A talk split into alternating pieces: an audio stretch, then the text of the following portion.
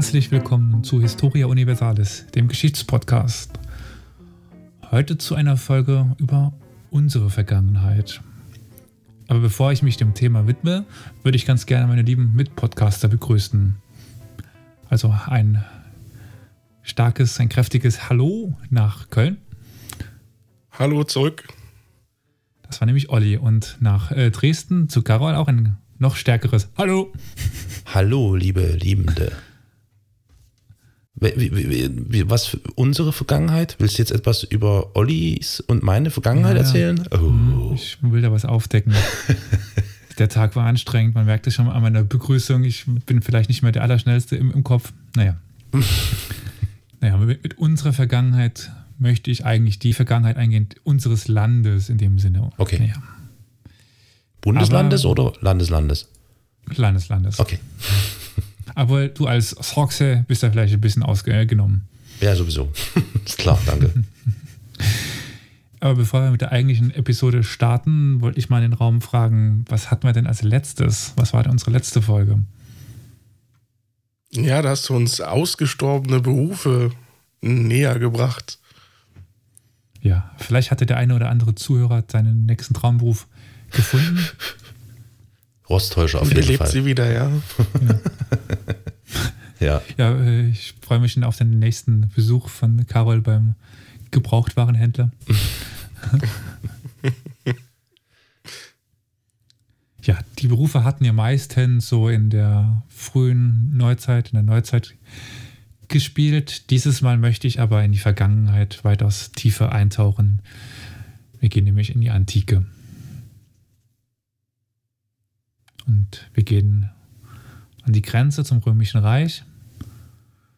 Und halt nicht Sachsen, weil da waren die Römer nie. Die wollen nur in zivilisierte Länder. Jetzt hört doch mal mit dem Sachsenbashing auf. ja gut, die so äh, das heutige Sachsen war ja selbst für die Sachsen zu unzivilisiert. Die waren ja nicht in Sachsen, die waren ja im heutigen Niedersachsen. Und noch, noch weitergehen ähm, Westen. Mhm. Nein, äh, ich möchte zu einem anderen Stamm gehen. Wenn man das, wenn man unser Land bezeichnet, ich meine, man kennt es so häufig Germany auf Englisch, die Germanen als Sammelbegriff. Mhm. Aber zum Beispiel auf Arabisch heißt wir ja nicht irgendwie die Germanie oder so. Wie heißt es denn auf, auf, auf Italienisch? Weiß das jemand gerade? Ja, irgendwas mit Alemannia oder so, ne? Ja, glaube auch. Die Alemannen. Genau, der Stamm der Alemannen. Ja, ich möchte der Frage nachgehen heute, wer sind die Alemannen und woher kommen die Alemannen? Hm. Das war nämlich nicht immer ganz so klar oder ist es immer noch nicht, was das jetzt wirklich ist. Und äh, ja, es gibt noch einige offene Fragen. Die wichtigste Quelle dafür ist ein römischer Historiker mit dem Namen Ammianus Marcellinius. Der hat 330 bis 395 gelebt.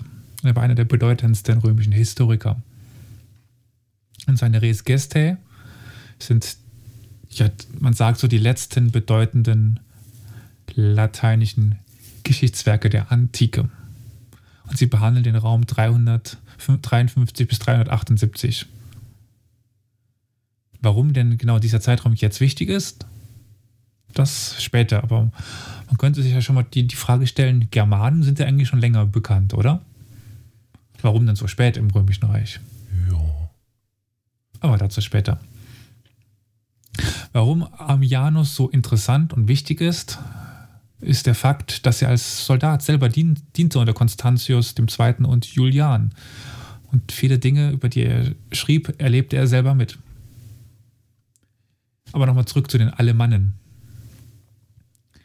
Also German kann, kennt man schon länger. Mhm. Ich meine, ähm, habe dem letzten Mal eine Inschrift äh, mir angeschaut. Die steht als Replik bei uns in, in der Uni im Eingangsbereich. Da geht es dann um eine sehr, sehr, sehr wichtige Schlacht gegen die äh, Germanen. Was ist denn die wichtigste Schlacht oder welche Schlacht kennt ihr denn gegen die Germanen? Da, da haben die Deutschen, die Nationalisten früher eine sehr große Wichtigkeit ge gegeben. Ähm, ja, ich komme jetzt gerade nicht drauf, mit Arminius. Genau. Die Schlacht Die im. Teutoburger Wald. Genau. Ja. Dankeschön. Wow, du, du weißt Arminius. Ich hätte jetzt nur Teutoburger Wald gewusst, aber Arminius, wow. Ja, da zusammen was sehen. Mensch, bist du Historiker, Olli? Mein Gott. Krass. Das waren ja dann die Cherusker als Stamm. Hm.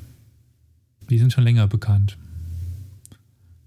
Aber der Begriff der Alemanni taucht im dritten Jahrhundert erst auf. Er findet sich äh, 289 nach Christus auf einem Panikri, also einem Siegesgedicht zu Ehren des Kaisers Maximianus. Und erst 1803 wird er dann ordentlich aufgegriffen von Johann Peter Hebel in alemannischen Gedichten. Also bis dahin erlebt der Begriff eine, also er wird sehr selten, er wird sehr selten benutzt. Und dann erlebt er 1803 eben eine Renaissance. Mm, Neben den Sachsen kennt ihr denn noch einen wichtigen Stamm der, der Germanen und den Cheruskern?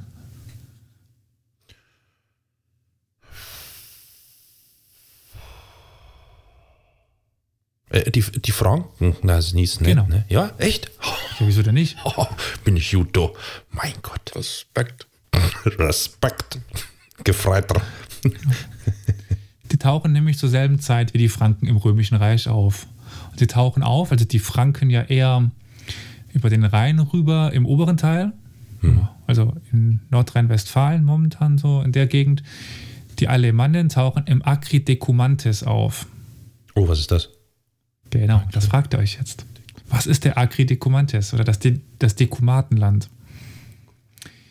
Ähm, ich weiß nicht, ob euch die Grenzen des Römischen Reiches in Deutschland so etwas geläufig sind. Also eigentlich zogen die sich ja größtenteils am Rhein runter.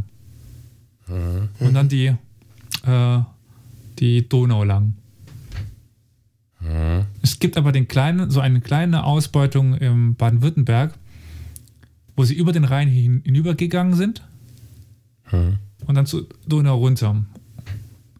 Und dieser Bereich ist, das Deko, ist der Acre de Decumantes. Man vermutet, dass die Alemannen aus dem Elbraum kamen, dem elbgermanischen Raum. Siste? Siste? Und da sind wir wieder bei den Sachsen. Gut. ja, also 1213 beginnt der Limes äh, brüchig zu, zu werden. Also der Limes ist dieser Grenzwall zu den Germanen hin. Und 260 fällt der Limes. So, aber ich habe ja schon angesprochen, sie kommen wahrscheinlich aus dem elbgermanischen Raum. Und das vermutet man deswegen, weil archäologische Funde im Dekomatenland Ähnlichkeit haben mit Funden aus der Region Elbe-Saale. Daher, da, deswegen schließt man daher dass, daraus, dass sie daher kommen. Es gibt halt vorher keine Aufzeichnungen, dass sie da waren. Und deswegen gibt es auch die Diskussion, ob sich die Alemannen nicht erst am Rhein bildeten. Also, dass es vielleicht einfach versprengte Teile anderer Völker waren, die sich am Oberrhein zu einem neuen Stamm zusammenbildeten. Gab es denn irgendwie so, so Kernbereiche, wo man später ähm, Ausgrabungen oder ähnliches zuhauf gemacht hat? Wie meinst du? Also, wo es dann Hinweise darauf gab auf. ja, eine hohe meint man ja, sie Siedlungsdichte. kommen aus, sie kommen ja aus dem Ach, elbgermanischen ne, Raum. aber das Wegen der war's. Kunstähnlichkeit. Okay, das ja, mehr kann man nicht sagen. Die haben ja nirgends so aufgeschrieben, dass hier haben alle Mann gewohnt. Nee.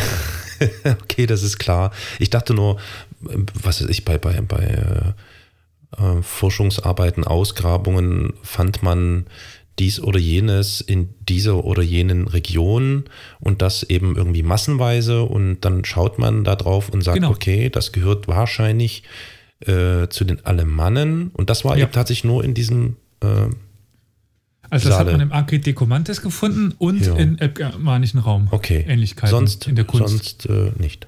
Nein, sonst nicht. Alles klar, verstanden. Aber es gibt eine andere Theorie und die spricht auch schon der griechische Historiker Agathias oder Agathias an. Der schreibt nämlich zu den Alemannen, Die Alemannen aber, wenn man dem Asinius Quadratus, der heißt tatsächlich Quadratus, das war ein römischer Konsul, glauben darf, ein Mann aus Italien, der die Germanenkriege genau beschrieben hat, sind zusammengelaufen und vermischte Leute. Und das bedeutet ihr Name. Hm. Die alle Mannen, alle Mannen, alle Menschen. Ja, ja. Ich habe auch gerade, ich habe vorhin schon über die, über die etymologischen Bestandteile des Wortes alle Mannen nachgedacht. Und, Ja. Und interessant. es gibt eben die Theorie, dass das eben nicht nur Leute aus dem elbgermanischen Raum waren, sondern Ja. auch Leute woanders her und die sich dann am Oberrhein vor der römischen Grenze zu, zuerst durch kurz aufgehalten worden sind, dann zum Stamm werden Ja. und dann als Alemannen bekannt werden. okay, okay. Wann hat denn dieser griechische Herr gelebt? Weißt du das? Antike muss ja später gelebt haben, aber so ad hoc muss ich tatsächlich erstmal äh, passen. Äh, 536, ich habe gerade nachgeschaut, muss ich, Okay. muss ich gestehen. Mhm. Ist er geboren und 582 gestorben, war also aus Ostrom. Hm. Hm. Aber der, er bezieht sich hier auf einen Asinius Quadratus, den wir wohl nicht mehr als Originalquelle haben. Ja, Hm. Aber er war zumindest relativ nah dran von der Zeit her. Ja, Hm. gut. In römischen Quellen findet sich eigentlich eine Vielzahl von verschiedenen Reges oder Reguli auf alemannischem Gebiet, also Herrschaften. Hm. Und es wird häufig davon berichtet, dass es zwischen Rom und den Alemannen eine Vielzahl von Verträgen gegeben hat. Pax oder Amica wird dabei geschrieben, also Pax Frieden und Amica Freundschaft. Mhm. Es gab wohl Geldzahlungen der Römer an die Alemannen, Hm. wahrscheinlich als Schutz gegen einfallende andere germanische Stämme. Hm. Und dann siedelten sie eben in diesem, Ica, äh, äh, in diesem De De Dekumantenland zwischen Mainz und der Neckarregion. Und noch ein bisschen weiter runter bis zur Rheinbeuge. Hm. Dann gibt es zwischen dem 4. und 5. Jahrhundert nach Christus eine sehr schlechte Quellenlage, so gut wie gar nichts mehr. Da verschwinden die Alemannen irgendwie aus dem Bild. Und erst ein gotischer Geograf mit dem Namen Athanarit ermöglicht dann in der 5. Jahrhundert ein besseres Bild des alemannischen Siedlungsgebietes. Und nun wohnen die Alemannen vom Züricher See im Süden über das gesamte oberrheinische Tiefland bis knapp vor Mainz. Mhm. Im Norden bis, bis Aschaffenburg und Würzburg. Im Osten bis Donau und Isar. Wobei sich da die Frage stellt, ob es, das, ob es sich dabei um ein Herrschaftsgebiet handelt oder ein Mhm. Siedlungsgebiet. Also Mhm. ob sie vielleicht auch was am Rande unterworfen haben, was nicht Alemannen waren, sondern irgendwas anderes. Hm. Aber es gab definitiv ein alemannisches Königreich zu, zu dieser Zeit. Das war gerade meine Frage, ob es denn sowas okay gegeben hat. Ja. Okay. Gibt es denn Hinweise Wie- auf irgendeinen alemannischen ähm, Herrscher oder ähnliches? Mm, Es gibt Namen, aber es ist immer die Frage, in welchem Verhältnis die zueinander standen. Hm. Es Hm. kann sein, dass es mehrere Könige gab, ein- einen Großkönig oder Fürsten. Hm. Also das ist alles äh, viel Äh, nebulös. Halbwissen. Ja. Ja. Ja. 536, 37 fällt dann ganz Alemannien unter die Kontrolle der Merowinger. Merowinger, das sagt mir da irgendwas. Ja, Mer Merowinger waren die Franken. Ach ja, ja, ja, ja, ja, die Franken. Und dann gab es noch andere äh, Inger, Inger, Inger. Ludwig und so weiter. Äh, Merowinger, Karolinger? Karolinger? Ja, das waren die, also Merowinger ist das erste Geschlecht, dann kommen die Karolinger und dann kommen ja die Unterteilung zwischen Ja. Frankreich und, und Deutschland. Ja, ja, ja, okay, okay. Gut, wir schwaffen ab, Entschuldigung. Ähm, Mhm. Wir waren stehen geblieben bei der Frage, war das jetzt ein Siedlungsgebiet oder, Oder war es eher ein. Herrschaftsgebiet? Das ist nicht eindeutig zu sagen. Gut, aber das kann man, genau. Ja. Und da es keine schriftlichen Quellen gibt, Ja, äh, ja. haben wir Pech gehabt. Mm, Ich hatte schon mal erwähnt, dass es die Theorie gibt mit alle Mannen, also alle Mannen. Mhm. Es gibt dann den Namensforscher Ludwig Rübekeil, der dachte sich, das ist zu einfach, mache ich was Schwierigeres draus. Und er bezieht es irgendwie über die Gesamtheit der Manus-Abkömmlinge. Und Manus ist der, Stamm, ist der Stammvater der Germanen und dann German, alle Mannen sind Germanen verschiedener Herkünfte. Naja, ich bleibe lieber als von alle Mannen. Das passt schon besser. Naja, aber wir waren jetzt nochmal bei dem Siedlungsraum und ihr kennt ja den Begriff Gau. Nicht wahr? Also wenn ich ehrlich bin, ist mir dieser Begriff aus der nationalsozialistischen Zeit ein Begriff. Mhm. Und das, wie war das? Das war eine Unterteilung in bestimmte Bezirke oder Gebiete, ne? Ja, ist ein Gau Ja. gewesen, ne? Ja, es war damals genauso. Beziehungsweise, warte mal, gibt es das nicht noch in Österreich? Nee, äh, wir kennen es heute eigentlich noch. Breisgau. Ach so, der Gau, ja gut, das ist natürlich dann, ja, hm, ich hatte das, ja, stimmt, Breisgau, Wir, ja, das ist wir haben hier ja. noch den Bliesgau. Naja. ja, ja. Und in diesen Gauen lebten ver- verschiedene Stämme der Alemannen. Es gab die Prisigavi im Briesgau, die Letenses zwischen Bodensee und Donau, die äh, Bukinobanten zwischen Main und Neckar im Buchengau, die Retovarii am linken Ufer der, äh, der Donau in dem, äh, im, im Riesengau und die Jurtungen im östlichen Donaugebiet und Bayern. Und zusammen waren sie die Alemannen. Mhm. Wobei die Jurtungen nicht ganz klar als alemannischer Stamm zu erkennen sind. Hm. Da ist es ähm, nur aufgrund einer Zuschrift von Ammianus so, dass man sie vielleicht ähm, als Alemannen sehen könnte. Mhm. Mhm. Mhm. Das Problem ist, dass die, die Römer auch die äh, Sueben als Alemannen verordneten. Wen? Sueben. Sueben? Was waren das Ja. für welche? Naja, das Sueben. kannst du mit ein paar deutschen Umänderungen kannst du da was heute, also was bekannt ist. Ah, warte mal, warte mal, warte, die Schwaben? Das sind die, Die Schwaben. Schwaben? Sueben. Ach, guck, okay. Mhm. Ja, also das Fazit. Es fällt sehr schwer zu, zu fassen, woher die Alemannen kamen. Es fällt schwer zu sagen, ob die Alemannen ein Stamm, ein Volk, ein Heeresverband waren. Und naja, was sie danach waren, eigentlich auch. Aber ein alemannisches Wir-Bewusstsein entsteht wohl so um die Zeit des Falles des Lebens, also um 260 gibt es dann als, ja, wir sind Alemannen. Was genau alle Mannen jetzt umfasst, auch nicht wirklich greifbar. Ja, das klingt sehr, sehr kämpferisch, ne? Würde ich Mhm. tippen. Alle Mann vor! Oder alle Mann äh, Kampf. Irgend sowas. Na gut. Aber da das jetzt doch alles sehr vage ist und äh, Beenden wir die Folge also? genau. Feedback-Blog, äh, nächste Folge. Nein, Nee. ich habe es ja mich relativ allgemein gehalten und du hast schon nach Königsnamen gefragt und so, so weiter. Ich gehe jetzt direkt auf den Konflikt mit den Römern ein, auf einen Einfall der Alemannen. Und da wird dann nochmal einiges äh, prägnanter, auch Namen und so weiter. Naja, also die Alemannen fielen immer wieder ins Römische Reich ein, wenn sie mal nicht bezahlt worden ist.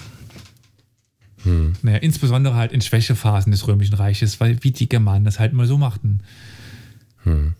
Das Problem war, die Römer hatten immer Friedensverträge.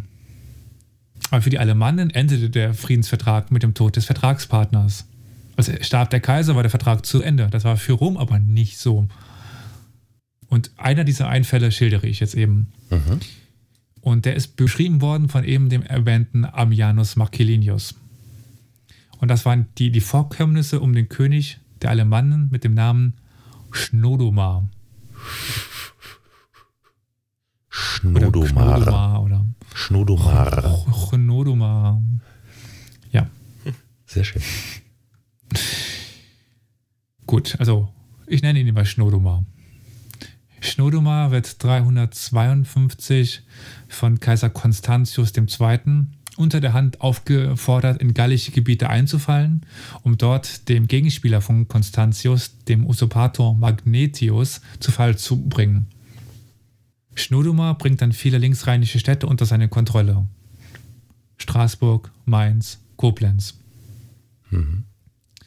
345 stirbt dann Magnetius und Constantius ernennt seinen Neffen Julian zum Cäsar und beauftragt ihn, die von Schnodomar eroberten Gebiete wieder zurückzuerobern. Denn Schnodomar glaubte, dass die eroberten Gebiete ihm gehörten. Ja. Und die erste Schlacht gewinnen die Alemannen.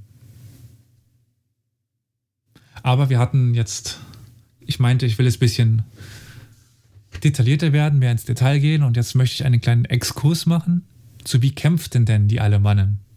Oh, jetzt wird's spannend. Waffen waren für alle Mann sehr wichtig. Sie schworen alles auf Waffen und gingen mit ihnen wortwörtlich ins Grab. Äh, es gibt den Schreiber Tacitus, schon mal bestimmt schon mal gehört. Ich, ja, ich habe den immer Tacitus ausgesprochen. also so für mich. Ist gar nicht damit, falsch. Also ja. Hm. Also okay. das, es gibt theoretisch ja kein C im Latein. Mhm. Ist also es müsste wahrscheinlich Tacitus heißen. Ist ja auch Käse und nicht Cäsar, aber ich nenne ihn erstmal Tacitus, weil ihn doch viele unter dem Begriff Tacitus kennen. Jo. Tacitus hatte die, die Germanen, nicht dass die Alemannen, aber die Germanen als Krieger mit Schild und Lanze be beschrieben. Tacitus äh, kannte aber vor allen Dingen die Bataver. Kleine Quizfrage, wer waren denn die Bataver? Oder wo kommen die, die Bataver her? Oder welches Land liegt heute da, wo Batavien liegt?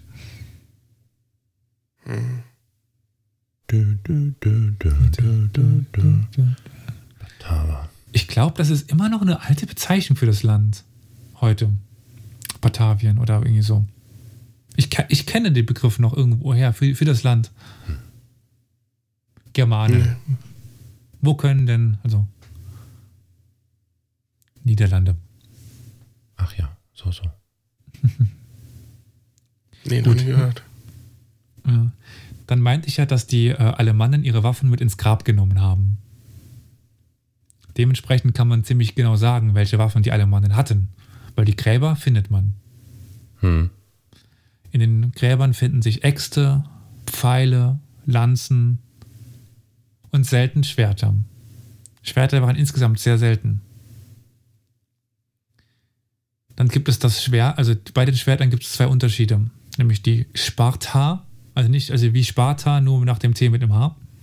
Mhm. Das ist ein sehr teures, zweischneidiges Schwert, das sehr selten war und wohl nur vom Adel getragen worden ist.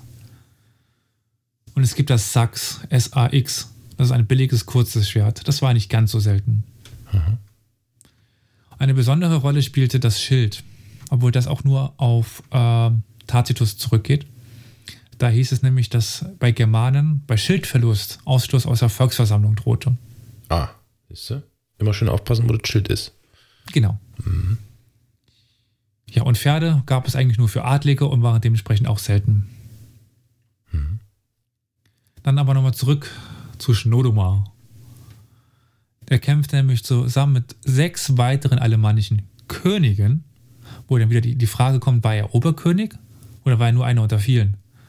Auf jeden Fall zog er mit Vest, äh, Vestralpus, Utius, Ursincinus, Serapio, Sumarius und Rotarius gegen Straßburg. Mhm. Julian, der er ernannte Cäsar, zog aus Zabern mit römischen Truppen und keltischen Auxiliartruppen und germanischen gehen, auch gegen Straßburg. Und im Spätsommer 357 kommt es dann zur Schlacht bei Straßburg. Laut Quellen kämpften dort 13.000 Römer gegen 35.000 Alemannen.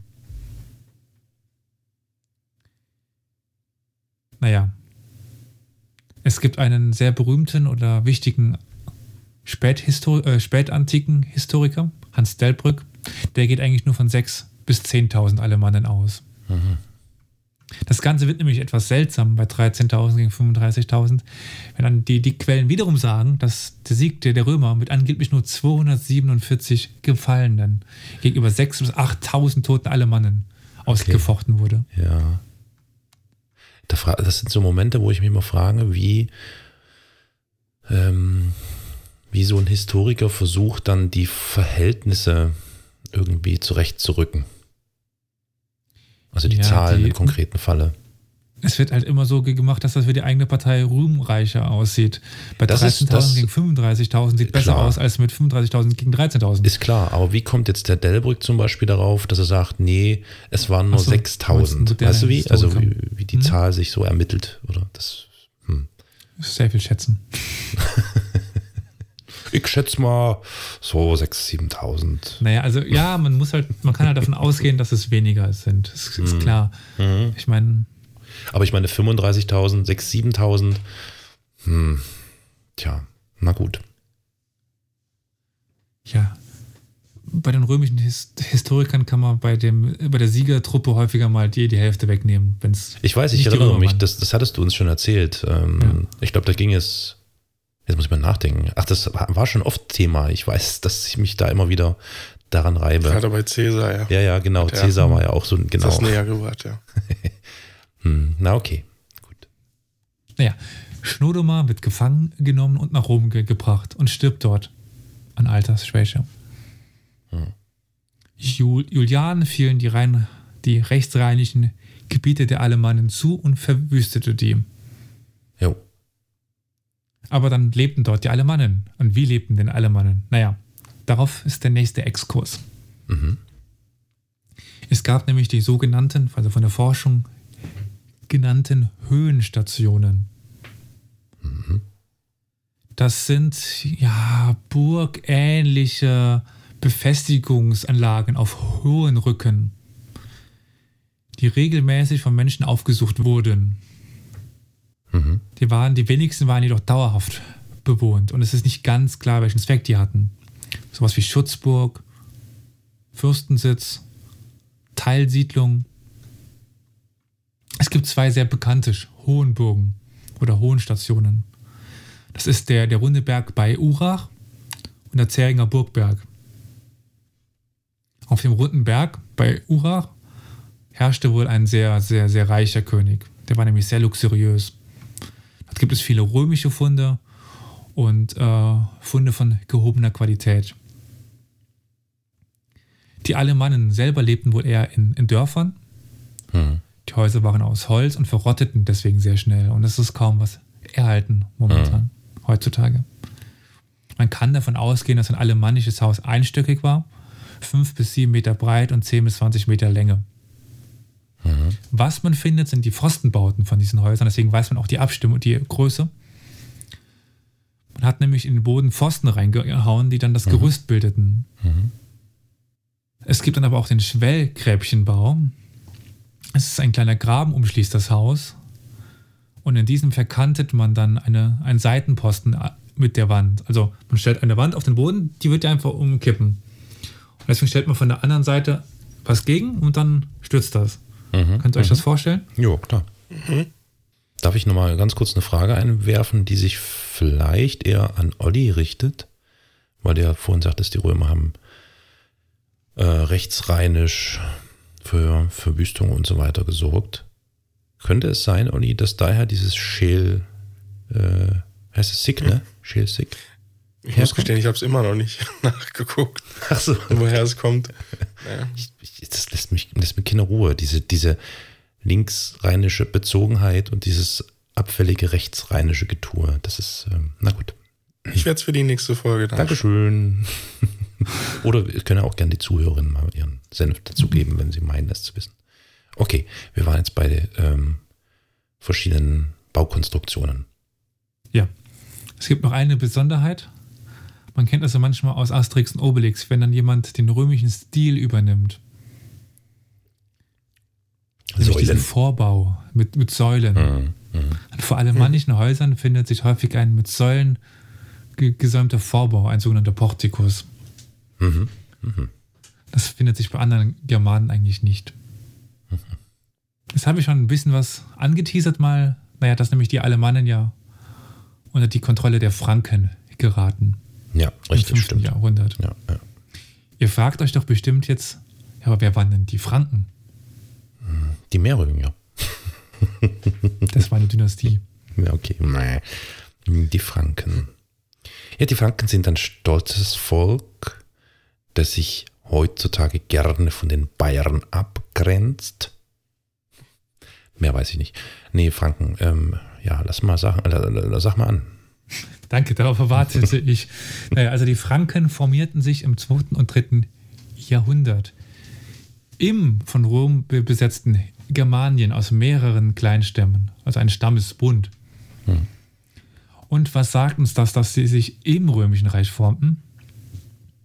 Äh, ja, die waren, waren. Ja, aber was ist denn heute, was, wo sieht man denn heute die Franken? Ach so, ach so, ach so. Ach so, dass sie dann eher in Frankreich, also von Frankreich aus kommen. Was meinst du? Ja, also sie schon ja. im deutschen Gebiet, aber die Franken waren halt mal äh, linksrheinig. Ach so. Mhm. Mhm. Ja. ja. Also es gibt dann die, Saalfra die Saalfranken am Niederrhein und die Rheinfranken am Mittelrhein. Mhm. Und im 4. und 5. Jahrhundert dienten die Franken als Föderati, also als Hilfs-, also angesiedelte Hilfsstämme der Römer. Mhm, mh. Und ein gewisser Schlotwig oder Chlodwig, der erste, vereinigte die Teilstämme am Ende des 5. Jahrhunderts. Und sie zogen auch gegen andere germanische Königreiche, unter anderem eben gegen die Alemannen. Mhm. Und dann kommt es 496 zu einer Schlacht bei Zülpich zwischen Alemannen und Franken. Mhm. Da siegten die Franken. Mhm. Und lange Zeit wurde das als das Ende der Alemannen gesehen. Die neuere Forschung sagt jetzt hingegen, das ist eigentlich nur ein Teil des Niedergangs. Mhm. Diese Schlacht bei Zülpich 496 wird eigentlich nur bei Gregor von, von Tours in einem kleinen Nebensatz erwähnt. Mhm. Er kann gar nicht so viel Wichtigkeit zugekommen sein. Nee. Denn es gab noch weitere Schlachten oder wie? das mag sein, es gab, es gab im Vorhinein ein paar kleine Schlachten, äh, aber das ist auch ein langer Integrationsprozess war. Hm, ja. Gut. Im Mittelpunkt des Berichtes von Gregor von Tours steht aber was ganz anderes. Eben bei dieser Schlacht bei Zülpich konvertierte nämlich Chlodwig zum hm. Christentum. Hm. Und Ludwig schwor, dass, also er schwor vor dem Kampf, wenn er die Schlacht gewinnen sollte, dann würde er zum Christentum konvertieren. Mhm. Ja, und dann soll sich das Schlachtenglück sofort gedreht haben. Und damit sind dann die äh, Franken Herrscher eines großen germanischen Reiches, die Alemannen Untertanen. Und dann beginnt die Dynastie mit Ludwig I., der Merowinger. Mhm. Aber das ist wahrscheinlich, hoffentlich, Inhalt einer nächsten Episode. Hm. Ach, das ist jetzt aber gemein. Das finde ich jetzt schon ein bisschen. Mann, okay. Äh, Frage, Frage, Frage, Frage, Frage, Frage. Ja. Wenn du sagst, dass der Klodwig. Nee, doch. Klodwig, ja. Klodwig der Erste. Klodwig oder? ist also zum äh, Christentum konvertiert. Ja in, bei der Schlacht von Zülpich. Ähm, ist bekannt, was für äh, Religionen dort so üblich waren in dieser Region? Das ist doch klar, heidnische. Ja, ja schon, das habe ich mir schon fast gedacht. aber Spaß. kann ja sein, dass es irgendwie konkreter, ich weiß nicht, was gibt es denn da hier, diesen Typen mit dem hier Tor? Nee, wie heißt er? das war ein, wie heißt er denn? Verdammt. Todesgedöns mhm. hier oder so, weiß nicht. Ja, also genau die. Die, der, was, ja? Also die äh, germanische Mythologie. Die germanische. Mhm. Ich weiß es da tatsächlich nicht mhm. auswendig, ob der vielleicht römisch war oder ob. Äh, ja, jetzt fällt mir gerade ein, verdammt, ich bin ja auch bescheuert. Na klar, also ich meine, die ganzen Nazi-Spacken haben ja nicht umsonst so ein Odin-Gedöns, machen immer so ein, so ein, so ein, so ein Bohai um Odin-Gedöns. Odin ja, ja. und so ein Zeug. Ach ja, hm, nee, klar. Okay, gut. äh, vergesst meine Frage einfach. Ich schneide die dann raus. Aber gibt es denn sonst noch irgendwelche interessanten Religionen dort? Nee, ne, wisst jetzt nicht. Also ich, könnt, ich weiß es jetzt nicht, aber ich könnte mir nur gut vorstellen, wenn die schon Bauweisen übernommen haben, dass die dann auch einen Teil der römischen bestimmt übernommen haben, oder? Also ich habe es jetzt nicht im Kopf, deswegen kann ich, bevor ich was Falsches mhm. sage, will ich lieber nichts sagen. Es kann sein, dass sie teilweise zum römischen Glauben übergetreten sind, mhm. aber ich glaube es nicht. Ich glaube, sie hatten einfach ihren Glauben. Mhm. Das war ja teilweise sehr, also verbunden. Dann hieß halt jemand, äh, hatte einen römischen Namen und einen einen germanischen Kla äh, Namen, Mm, ja, dass ja, sie so ja. gleichgesetzt worden sind. Genau, genau, ja. dass dann so, ja, für, ja, ein, ein, ein Mischmasch entstanden ist. Mhm, mhm. Okay, das war jetzt die Frage. Jetzt muss ich mal kurz nachdenken. Ich noch Fragen. Also ja, Fragen habe ich schon viele. Ja, es ist eine, also auf, äh, was ich jetzt mal so ähm, sagen möchte, ist, dass die Alemannen, äh, also ich frage mich ja gerade noch, wie es dazu kommt, warum in einigen Sprachen die Germanen oder Germany oder Germania ähm, vorkommt und in einigen Alemannen. Ländern die Alemannen. Hm. Finde ich auch interessant. Ähm, Ja. Hm. Genau kann ich das nicht beantworten. Wieso sich was durchgesetzt hat. Und im Italienischen gibt es dann ja noch die Tedeschi. Die was? Tedeschi. Na, klingt wie Teutonen irgendwie. Ja, Ja. Teu, Teu, klar. Tedeschi. eigentlich. Te- Tedeschi. Ja, ja, ja. Stimmt, Tedeschi, Tedeschi. Mhm. Na, das scheint ja fast ein Hinweis darauf zu sein, ich spekuliere jetzt mal ein bisschen vor mich hin. Ähm, die Begrifflichkeit Alemannia ist ja eher äh, in Südeuropa gebräuchlich. Also Italien beispielsweise. Mhm. Spanien. Spanien, klar. Und äh, vielleicht hatten die Römer einfach mit den Alemannen viel mehr zu tun. Ich weiß nicht, also ja, so Aber wahrscheinlich. eigentlich ja nicht. Die, also das, die Germanen waren ja der Begriff für, für alle. Also waren ja die Alemanni auch Germani. Ja, aber vielleicht ist das ein Hinweis darauf, dass da es vielleicht irgendwie andere Reibungspunkte mit denen gegeben hat. Vielleicht ist es auch positiv konnotiert, das Alemannia. Also, weißt du wie? Hm. Hast ja anfangs sagen. gesagt, dass die, dass die Alemannen durchaus ähm, mit Friedensverträgen und Geld und so. Ja, das haben sie aber alle. Ja, okay. Das haben sie alle. Gut. Föderati. Eine, eine weitere Frage, die vielleicht die ZuhörerInnen äh, beantworten können. Hm. Naja, gut. Ja, oder vielleicht Inhalt einer anderen Folge werden. Man kann sich ja mal näher damit be- beschäftigen. Oder das. Oder das, genau. Ich tendiere sowieso hin zu den Teutonen. Die Teutonen, das klingt viel besser. Ja, gut, dann würde ich sagen, wir kommen noch zu einem kleinen Feedback-Blog. Ja, wie kann man uns denn erreichen? Man kann uns erreichen ganz, ganz klassisch. Wir haben eine Webseite www.historia-universales.fm.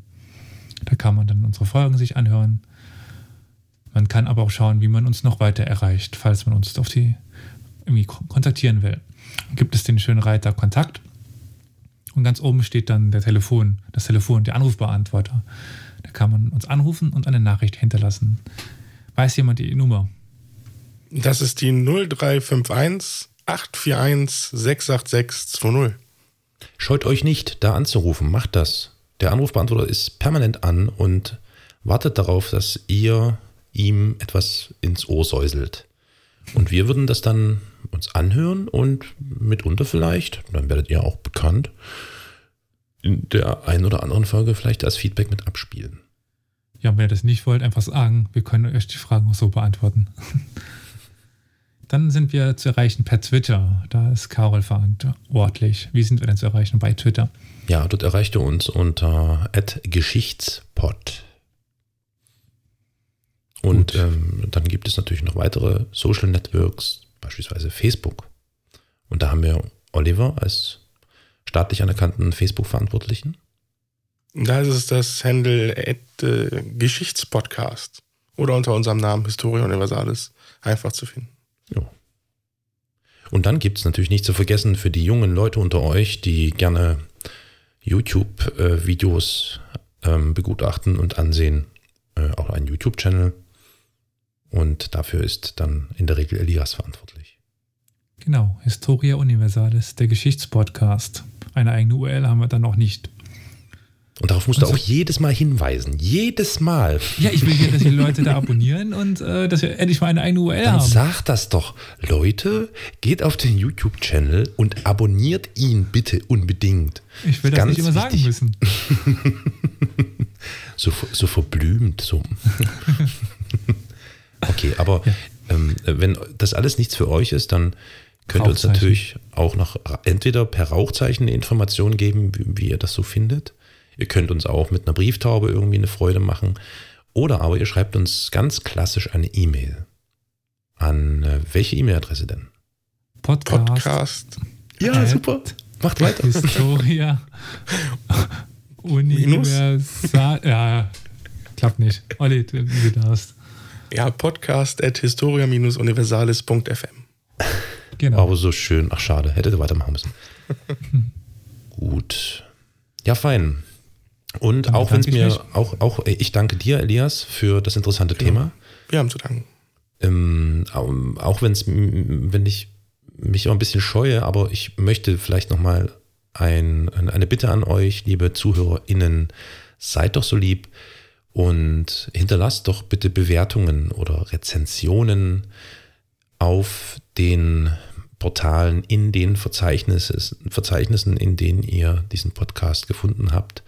Das hilft uns natürlich immer weiter, denn in der Regel sind die Algorithmen so eingestellt, dass diese ein wenig mehr in den Mittelpunkt rücken, wenn sie ähm, Bewertungen bekommen, Rezensionen bekommen.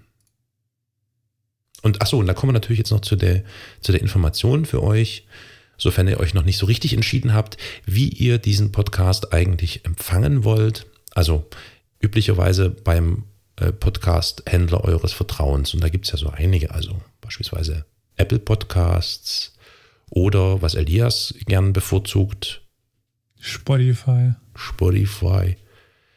Und was natürlich naheliegt, denn Olli sitzt in Köln, gibt es dann auch noch was Besonderes. Ja, wir sind noch über NRVision zu finden. Genau, also ihr habt da so allerhand Möglichkeiten. Ja. Und ich hoffe, ich möchte mich auch nochmal offiziell für alle Zuhörerinnen hier ähm, dazu äußern. Eigentlich wäre ich mit dem Thema dran gewesen. Ich hoffe, dass ich alsbald äh, dann auch liefere und nicht immer der arme Elias oder der arme Olli äh, da äh, einspringen müssen. Boah, ist das schwer. Gut, Dann ja, bedanke ich mich und äh, auf ein Wiederhören. Ciao.